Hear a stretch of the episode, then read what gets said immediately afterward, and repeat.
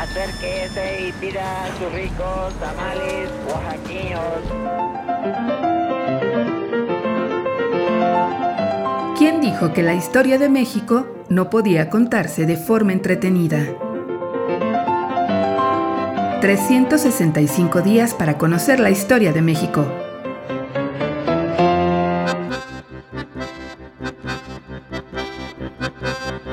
Viernes. Circo, maroma y teatro.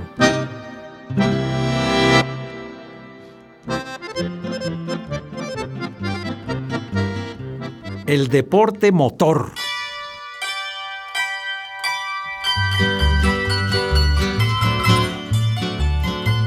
En octubre del 2007, miles de personas ocuparon las banquetas del Paseo de la Reforma para presenciar y aplaudir la velocidad que podía alcanzar un monoplaza de la Fórmula 1 sobre el asfalto de la histórica avenida. Parecía un hecho inédito, pero desde que el automóvil irrumpió en la historia mexicana. Recordarán por allá, en 1896, causó fascinación entre la gente y las primeras carreras se realizaban a lo largo del Paseo de la Reforma. Los autos ocuparon un lugar en los espectáculos y en los primeros años se corría en la pista de hipódromos como el de La Condesa o la de Peralvillo, o bien en las incipientes carreteras que unían poblaciones como la de la Ciudad de México y Toluca. En 1906, el yerno de Porfirio Díaz, Nacho de la Torre, impuso la marca de velocidad en la ruta México-Toluca, haciendo el recorrido en dos horas. La primera gran carrera de autos se llevó a cabo en el Club Hípico Alemán, ganó un automóvil Ford, propietario del célebre ministro de Hacienda de don Porfirio, José Yves Limantur. Fue hasta 1959 cuando la Ciudad de México contó con su propio autódromo, construido en la Magdalena Michuca, gracias a la fascinación que tenía el presidente Adolfo López Mateos por los autos deportivos. El autódromo Hermanos Rodríguez llamado así en honor a los dos pilotos más notables que nos ha dado la historia del automovilismo mexicano, Pedro y Ricardo Rodríguez.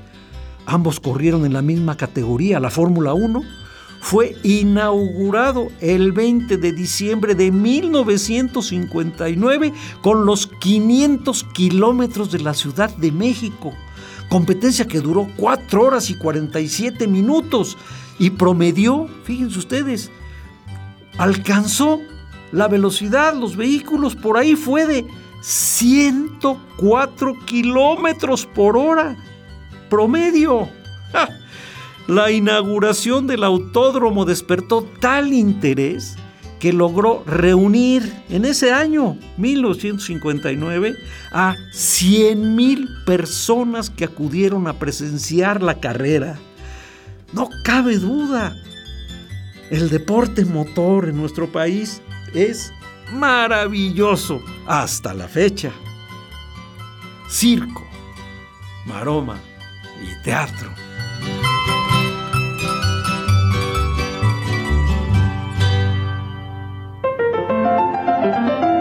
...365 días para conocer la historia de México. Esta es una producción de Radio Universidad de Guanajuato y la Dirección de Extensión Cultural en voz del Teatro Universitario.